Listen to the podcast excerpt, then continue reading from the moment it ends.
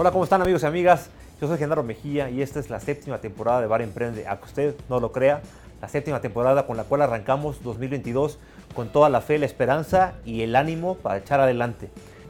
Estamos en un lugar increíble con Millo Mazarik, un lugar en el corazón de Polanco, en la Ciudad de México, que les va a encantar. Un lugar con comida de, de, estilo Monterrey, pero con toques de comida callejera de Los Ángeles y Nueva York. Y nuestro amigo Mariano nos está preparando un Jungle Negroni, obviamente hecho con ron Brugal 1888. Mariano, muchas gracias. Se ve delicioso.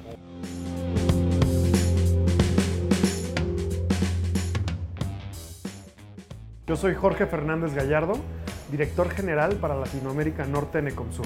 Yo te propongo para ser un héroe cotidiano que nunca dejes de soñar, nunca dejes de creer en un mundo mejor y cómo a partir de eso tú puedes ser parte de ese mundo mejor, cómo puedes aprovechar esas oportunidades que vienen. Jorge, cuéntanos un poquito, siempre me gusta ir al origen primero. ¿Qué pasó antes de Ecomsur? ¿Qué, te, qué, te, ¿Qué pasó antes que te hizo llegar a lo que ahora estás haciendo? Mira, yo te diría dos cosas eh, como que, que, que llegaron a, a, formar lo que hoy eh, estamos haciendo.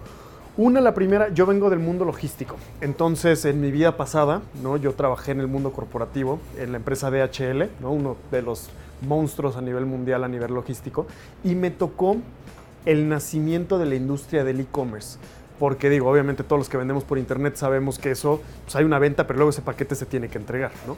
Y a mí me tocó que uno de mis primeros proyectos eh, cuando, cuando ya tomé un lead importante en la compañía como account manager, me tocó ayudar a que Amazon pudiera entregar paquetes en México, pero eso es antes de que Amazon fuera Amazon México. Esto era traer paquetes desde Estados Unidos para poder entregar aquí, con la complejidad de aduanas y de poder importar eso. Ciertos productos se podían, otros no. ¿no? Si te mandaban libros, muy fácil, pero otra cosa era no necesariamente. Entonces, yo vi que ahí había algo y que eso era el futuro. Obviamente también leyendo cosas que están pasando en Estados Unidos, en Europa, en Asia, uno sabía que el e-commerce iba a ser algo muy, muy potente, pero todavía no lo vivíamos en México. Esto te estoy hablando por ahí de 2010. Y lo otro que pasó es que yo estudié, entre 2012 y 2014 me fui a estudiar a Estados Unidos una maestría, un MBA. Eh, esto para complementar, yo soy ingeniero de, profesión, ¿no? Pero sabía que, que, mi vida iba a estar en el mundo de los negocios y quería eh, complementar mi educación con eso. Pero allá me encuentro que se me abre el mundo a que existe algo realmente potente en términos de e-commerce en Estados Unidos, ¿no? Tú podías pedir, comprar lo que fuera prácticamente en Estados Unidos, funcionaba, funcionaba muy bien. Y yo lo contrastaba con la realidad de donde venía, ¿no? Y yo crecí, nací, todo, todo soy mexicano en la Ciudad de México, orgullosamente. Este, y aquí no existía. Entonces juntan esos dos factores y luego yo salgo del MBA con un espíritu emprendedor porque muchos de mis amigos se metieron al mundo emprendedor. Eso yo sabía que alguna vez iba a emprender, pero no necesariamente era la idea cuando fui a estudiar. Pero todo esto se conjuntó, ¿no? Amistades, background y, los estudios y el potencial de otros negocios con decir esto se puede hacer en México. Y entonces, la verdad, sin saber mucho de lo que, ¿no? A lo que realmente me, me metía, ¿no? Pero, pero más con la visión de que esto podía ser grande y podía ser potente y podía apoyar a desarrollar la región, desarrollar talento y hacer cosas increíbles, ¿no? Eh, pues me aventé y empecé en 2015, enero de 2015, renuncié al trabajo que tenía, estaba yo trabajando en Nueva York, este, renuncié al trabajo que tenía ya, tomé un vuelo, me regresé, hice plan de negocios y empecé, empecé a trabajar. Que, que todo el mundo seguramente te decía que estabas loco. Absolutamente, absolutamente. Sobre todo, digo, eh, mi familia, si bien eh, la familia del lado de mi papá, ¿no? Son, son empresarios de toda la vida, a mí me tocó este, crecer junto al mostrador y vendiendo eh, al público, ¿no? De tiendas normales a, a pie de calle. Este, por el otro lado, mi, la familia de mi mamá es muy conservadora, ¿no? De un buen trabajo en una buena empresa donde puedas hacer una carrera corporativa. Jubilada. Sí, que eso ya no existe, ¿no? Pero, y entonces, una familia me apoyaba mucho, pero igual no como emprendedor y para hacer algo tan loco. Es como, no, siempre, no sé, como. Y el otro lado sí era como, ¿qué, qué está pasando acá? Estás loco. Sí, estás loco. Oye, cuéntanos qué hace Comsur. Qué, ¿Cuál es el core business de, de Comsur y a qué se dedica la, la, empresa que tiene presencia regional? Sí, nosotros nos dedicamos al comercio. Ya, ya lo estamos empezando a definir de esa manera. Ahora, al comercio digitalizado. Cuando nacimos, eh, decíamos que nosotros nos dedicábamos a operar tiendas de e-commerce. Y hoy, por supuesto, que es parte de lo que seguimos haciendo, pero estamos viendo que más allá de definir o encasillar eh, e-commerce versus comercio del mundo físico, lo que estamos viendo hacia el futuro es que esos dos mundos empiezan a coexistir ya, ¿no? A hacer como una colisión súper, súper fuerte, que realmente resulta en que las experiencias de compra, las experiencias que el consumidor puede tener con las marcas eh, a la hora que está comprando, puedan ser mucho más potentes, mucho más profundas, mucho más experiencias en lugar de transacciones en mostrador donde yo te intercambio dinero por un producto, ¿no? Eh, y entonces nosotros hoy como lo definimos es que operamos tiendas de comercio digital, eh, operamos .coms, operamos tiendas en marketplaces, en Amazon, en Walmart, en, este, Mercado Libre, en Falabella, porque, porque estamos a nivel regional, eh, pero también estamos empezando a meternos al punto de venta físico para entender esa persona que nos está comprando en un lado o el otro puede ser la misma. Es más, tú puedes comprar por internet, ir a devolver a la tienda. Ah, ya te imaginas, no, te quiero aburrir demasiado, pero a eso nos dedicamos, a digitalizar y transformar el comercio hacia el futuro. Claro.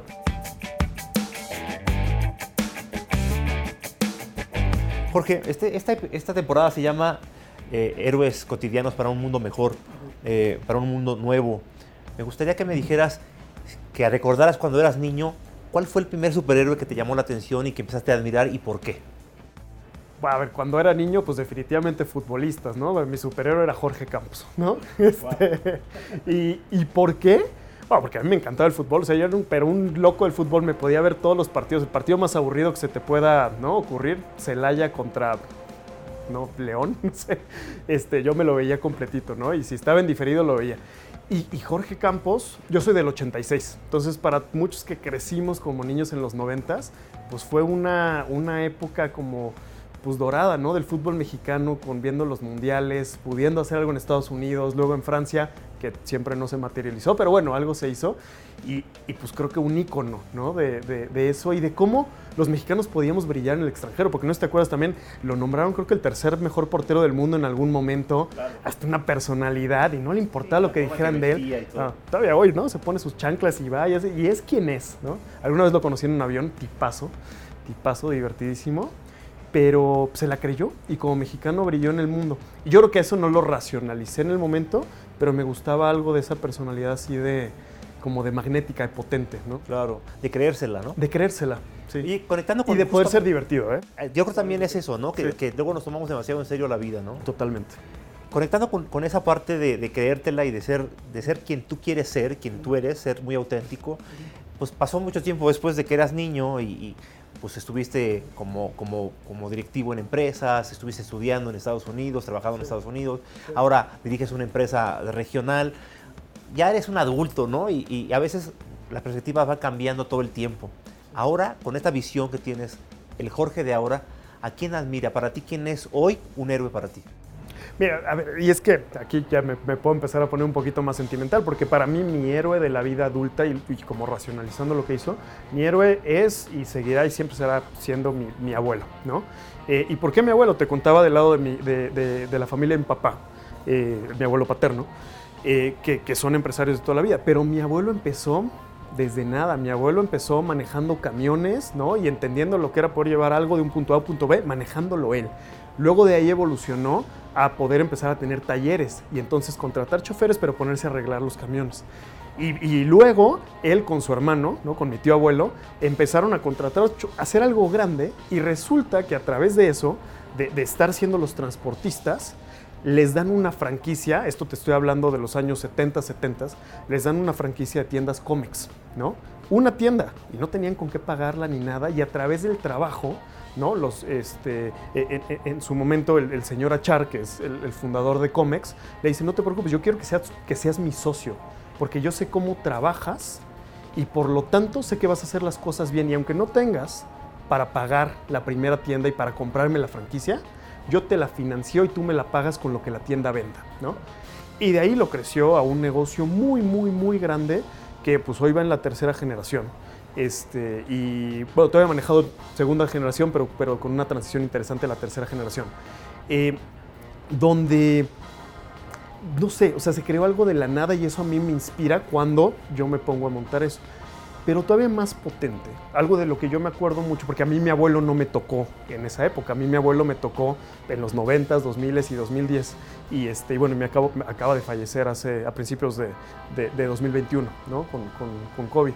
Pero yo me acuerdo ya de él en otra época de su vida, como poniendo en perspectiva por qué valía la pena ser empresario y todo tenía que ver con un factor humano, con un factor de desarrollo para, o sea, tú nunca le escuchabas a mi abuelo decir que el negocio era para hacer dinero.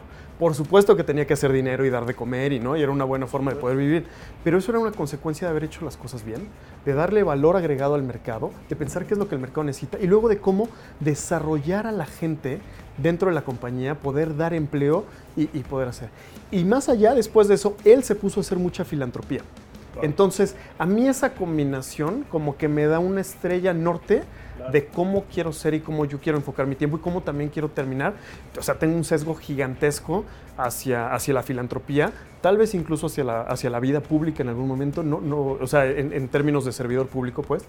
Eh, y no porque me guste el tema de la politiquería, sino por realmente, con ese ejemplo, pensar en cómo puedo hacer algo más por los demás, cómo, puedo y cómo puedo hacer país. Bueno, y un fanático de México, de México y del potencial que México tenía. Claro. Sí, increíble. Exactamente, fíjate qué, padre, Jorge, que justo si casi todos lo hiciéramos, el ejercicio de ponernos a pensar hacia atrás en las personas que nos formaron, que nos guiaron, que hemos conocido desde que somos niños, y en la familia vamos a encontrar estos héroes cotidianos increíbles, ¿no? Que, nos han marcado y que gracias a ellos vamos a hacer lo que hicieron ellos y más, yo creo que más para allá, ¿no? Porque vamos, a, vamos para adelante. Oye, Jorge, me cabe, no me cabe duda que tú también eres un héroe, un héroe cotidiano eh, en lo que haces, con, con los valores que te, que te, guían. Jorge, ¿cuál es tu superpoder? A ver, me pones difícil, pero... ¿En qué, eres, ¿En eres el mejor? ¿En qué eres el fregonazo? ¿Sabes qué creo que hago muy bien? es un tema como de empatía y de entender al interlocutor que tengo, con quien estoy hablando y las motivaciones que puede tener, junto con hilar cosas que, han llegado por diferentes lados, porque lo que, lo que se me da muy bien es poder convencer a la gente de lo que creo que se tiene que hacer, pero metiéndole también un ángulo de lo que yo sé que esa persona le interesa y, le conviene. Entonces, como, como parte, como armar un rompecabezas de cosas que han ido pasando, o sea, se me da mucho que en la regadera o corriendo o cuando se supone que no estás trabajando, sobre todo cuando hay silencio y pues como que de repente las cosas hacen clic. Conectas puntos. Conecto puntos, pero luego esos puntos, como que de ahí conecto con quién tengo que hablar y a quién tengo, y a quién tengo que juntar para que eso se, se, dé. Un poco etéreo tal vez, pero... pero... no, no, no, es que es justamente eso es lo que hace que después las cosas ocurran, ¿no? Sí, siempre. Oye, ¿y, cuál sería tu kriptonita, Jorge? ¿Cuál sería eso que te puede derrotar y te puede tirar? Ay, o sea, que, que realmente me, me, mate así, o sea, la, la, negatividad y alguien que... O sea, estar hablando con alguien que no tiene ya como esperanza en el futuro, que en serio no cree que esto se puede dar, eh, se puede hacer mejor, o que no cree, por ejemplo, eh, en México, que no cree en la industria, o que no cree que... Y, y, me ha pasado incluso, o sea, nos ha tocado con algunos clientes que tú dices, es que este es el plan que podíamos hacer. Y el cliente, sí, pero va a costar mucha plata y no sé si va a funcionar. No sabemos, pero tenemos que intentarlo, ¿no? Pero que alguien realmente como que mate, le, corte las, las, piernas a una idea, eso me, me, da muy para abajo, ¿no? O sea, Topas con pared. Topo con pared. ¿Y, ¿Y cuál sería, de este héroe que se llama Jorge Fernández, cuál sería tu mayor miedo? Yo te diría como que algo que yo pudiera decir se saque tanto de proporción que haga como un escándalo, un problema o algo así, pero como, ¿sabes? O sea, como que llegas a un cierto que se malinterpretaran tus palabras. Pero que además te haga ver como muy mal al grado que puedas destruir cosas que has construido.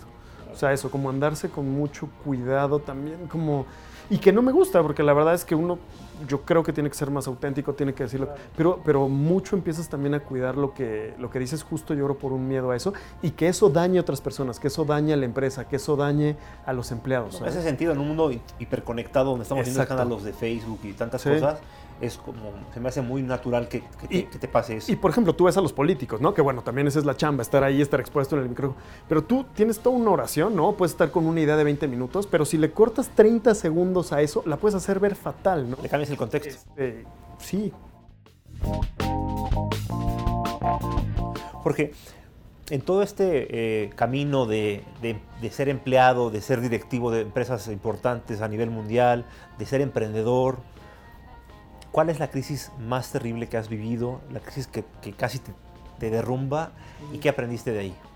Eh, cuando eh, montando esta compañía, bueno, lo primero es, y, y, también como recomendación a cualquiera que quiera montar una, una compañía, yo sí recomiendo que no lo intenten hacer solos, porque hacer esto solo es durísimo, ¿no? Es durísimo, es muy difícil, es muy difícil que alguien te entienda. Alguien con un trabajo corporativo definitivamente no entiende un emprendedor, por muy que sea tu amigo, ¿no? Incluso a veces tu pareja, tu familia, no te entiende si estás en un mundo y estás viviendo cosas que son muy extrañas. Entonces, hacer esto con una mancuerna, ¿no? O hay equipos más grandes de 3, 4, 5 personas, pero definitivamente no solo, este, creo que es un buen consejo.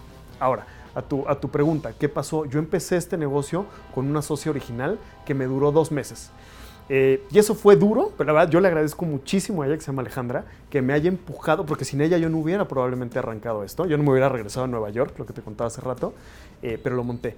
Pero eso fue tan rápido que fue muy doloroso, pero como que me levanté rápido pero de la que me costó mucho más trabajo levantarme, por cierto, yo me he quedado sin socio principal tres veces, este, ¿no? Y hasta después encontré a, quien fue mi, socio a partir de 2017, que es Juan Patricio Ramírez, que es a quien considero mi socio principal en esto, que hoy todavía es parte de Comsur, con el cual ya también vendimos la compañía, nos hicimos parte de Comsur y estamos acá con, con todo, ¿no? Pero antes de él, uno antes de que Juan Patricio entrara como al como el spotlight y se volviera mi, soporte, mi mano derecha para muchas cosas y mi aliado, ¿no? Mi, mancuerna para hacer esto. Tuve otro socio principal que sí me dolió mucho perder. Y la verdad, este, un socio con el cual viendo hacia atrás, yo también pude haber hecho cosas muy diferentes, mejores, de manera que los incentivos pudieran estar, haber estado mejores alineados con, con él y que no hubiéramos tenido que, eh, que, ir en caminos eh, diferentes. Tenemos una buena relación hoy, todavía seguimos siendo amigos, pero sí a mí me dolió mucho como que romper ese, ese lazo y que él saliera de la compañía y tuvo que hacerlo. ¿Qué sentías? ¿Como que estabas haciendo algo mal y por eso se iban los socios? ¿O, qué, cuál era el sentimiento que te quedaba una vez que, este socio se iba? Cuando él se fue, veces, ¿no? Sí, pero, pero yo te diría, la primera vez el, mundo corporativo no era para ella. La segunda vez... Eh, la segunda vez los incentivos no estaban alineados porque mi socia principal, la segunda fue mi, fue mi hermana. Y ella eh, se fue, estaba, estaba teniendo hijos y en su tercer hijo dejó de ser, y ella levantó la mano y dijo, yo no puedo ser, y te dije que esto iba a ser temporal, y estuvo bien, como que estaba prehablado. Pero con Miguel, que fue el tercero, sí me dolió muchísimo porque yo no creía que estaba haciendo algo mal, pero después de que esto pasó me cuestioné los últimos dos, tres años de cómo había hecho las, de cómo había hecho las cosas. Este, y sí fue muy duro como que decir, tal vez lo estoy haciendo todo mal y tal vez estoy prometiendo la luna y tal vez no puedo cumplir y tal vez estoy, eh, eso, prometiendo mucho más allá de lo que realmente está en mis manos cumplir y tengo que decirlo de otra manera. Pero, pero cuestionarte casi que todo, ¿no? Este, muy, muy duro verte en otra luz, porque claro, antes de que él se fuera, no... Yo creí que lo estaba haciendo bien y lo estaba motivando, no solo a él, a todo el equipo, pero pues él era la persona principal, ¿no? Sí, la, gente piensa que, detrás de los emprendedores todo es maravilla, todo es este, pues, eh, oropel, pero no, justo la parte, la parte dura de, emprender es esta. Jorge, ¿qué necesitaría, según tú, tener un emprendedor y un héroe de la vida actual? ¿Qué características tendría que tener? Mira, la primera, yo creo que una personalidad eh, muy soñadora, al grado que tengas que ser tal vez un poco iluso, ¿no? Porque si no es difícil creer en un mundo muy diferente al que vives hoy, y si no tienes esa creencia, es difícil aventarte el, brinco. Un Quijote de la Mancha, sí. Este, eso es lo primero. Y lo segundo, eh, tal vez muy cerca de eso, pero porque lo primero te ayuda a emprender, te ayuda a cuando los tiempos se ponen difíciles a seguir creyendo en lo que estás haciendo y a seguir empujando. Pero sin lo segundo no se da y lo segundo es resiliencia. Eh, una resiliencia brutal, una capacidad a manejar la adversidad y a darle la vuelta y a darle un toque positivo y a encontrarle el vaso, el vaso medio lleno a un vaso que está bastante vacío, ¿no? Este, eh, es, muy potente. Fuera de eso puedes tener otro tipo de, características, ¿no? Yo creo que una, ser un buen vendedor, eh, te, ayuda muchísimo, que tal vez tiene que ver con, lo que te decía de mis superpoder antes, pero eh, pues tienes que poder comunicar ideas, tienes que poder vender ideas, tienes que poder convencer a la, gente, eh, pero tienes que ir allá afuera y tienes que conseguir clientes. Si tú vas a ser un, emprendedor, pues alguien tiene que comprar tu producto, alguien tiene que pagar por él y eso tiene que poder ser negocio en algún momento. Entonces, eso tiene que ser una, una característica. Y luego ya hay otras que yo creo que son más opcionales porque si no las tienes tú, las puedes complementar con otras personas en el equipo, socios y no socios, ¿no? Como capacidades analíticas, cómo poder hacer un plan de negocios, cómo poder ser buenos con los números, cómo poder este, ¿no? este, hacer eh, planes comerciales. O sea, ya hay muchas cosas que, ¿no? Ser un buen marquetero, ser un buen operativo.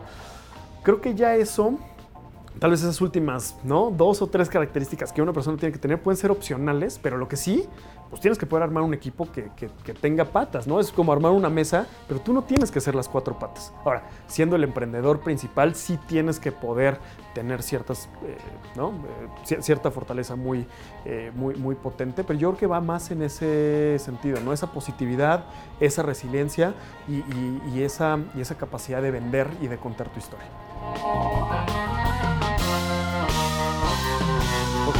Increíble platicar contigo. Me gustaría que como mensaje final nos dejaras a tus amigos en un momento tan difícil, que siempre habrá momentos difíciles.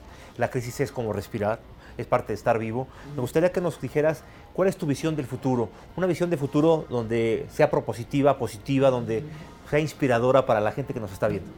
Siempre los problemas y las cosas que estamos viendo que se van a complicar traen oportunidades y traen oportunidades de crear, de crear cosas nuevas, de crear modelos de negocios nuevos y de encontrar soluciones a los problemas que tenemos. Yo que veo que se nos vienen pues, cosas muy potentes. Déjate el COVID. El COVID, pues ya, ¿no? Estamos saliendo. Ojalá que, que, eso sí sea ya para, para siempre. Pero vendrán otras cosas y cosas que se ven inminentes, que, que nos van a llegar como mundo. Es una, pues un takeover, ¿no? Una dependencia brutal y tal vez hasta un cambio de, de, de roles ahí de quién manda con la tecnología que tenemos que poder saber cómo lo manejamos, ¿no?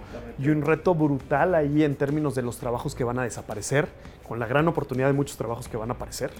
Eh, yo ese es, una, es un tema que me emociona mucho, me asusta, este, pero creo que podemos encontrar maneras de, vivir. Y con la tecnología siempre hemos encontrado maneras de avanzar como especie, ¿no? Totalmente. Y lo segundo, temas de cambio climático, ¿no? Temas de, riesgo, de cómo estamos poniendo en riesgo el, el planeta, que creo que hay que atenderlas, porque si no nos vamos a quedar sin planeta y ahí sí, pues si no hay planeta. Pero incluso eso, hay gente que lo ve como oportunidad para poder salir de la Tierra, ¿no? Yo, o sea, eso me encanta leerlo y todo, no sé si eso es para mí. Pero, pero a mí me emociona que el mundo va a seguir evolucionando y que nosotros como, como especie humana tenemos una capacidad brutal para innovar, para encontrar soluciones nuevas, para poder, este, para poder adaptarnos y para sobrevivir. Y en base a la colaboración. No sé, eh, hay un libro que me encanta, no sé si has leído Sapiens, ¿no? De, Por supuesto. Noah Yuval Harari. Harari. Este, pero te habla de eso, o sea, el humano es superior a las otras especies, no porque físicamente seamos superiores, ni incluso cerebralmente, sino por nuestra capacidad de colaborar, ¿no? De, de contarnos historias colectivas y de base a eso construir un mejor futuro. Y a mí lo que me emociona es que eso lo vamos a seguir haciendo, ¿no? Ahora, el reto que sí tenemos este, es, yo diría, tener mejores líderes, porque ese desarrollo no puede ser a costa de, aquellos menos eh, favorecidos o aquellos en una posición más desprotegida de la base de la pirámide, porque eso sí no se vale. Entonces, oportunidades siempre va a haber, un mundo mejor, yo creo que siempre va a haber, tal vez para algunos, pero ¿cómo hacemos para que eso pueda ser para todos? ¿no? Jorge, padrísimo platicar contigo, muchas gracias por estar acá en Bar Emprende. Genaro, mil amigos, pues ya saben, cada crisis, entre más fuerte, más oportunidades abre y nos da la oportunidad de repensar lo que estamos haciendo bien, lo que estamos haciendo mal, cómo nos transformamos en alguien que pueda ser agente de cambio para construir un mundo mejor y ser justamente un héroe cotidiano, un héroe que necesita el mundo cada día más. Jorge, un gusto estar con nosotros en Bar Emprende. Salud. Amigos, salud. salud. Nos escuchamos el próximo martes en este bar que nunca cierra. Bar Emprende es una producción original de Tatu Media y Genaro Mejía.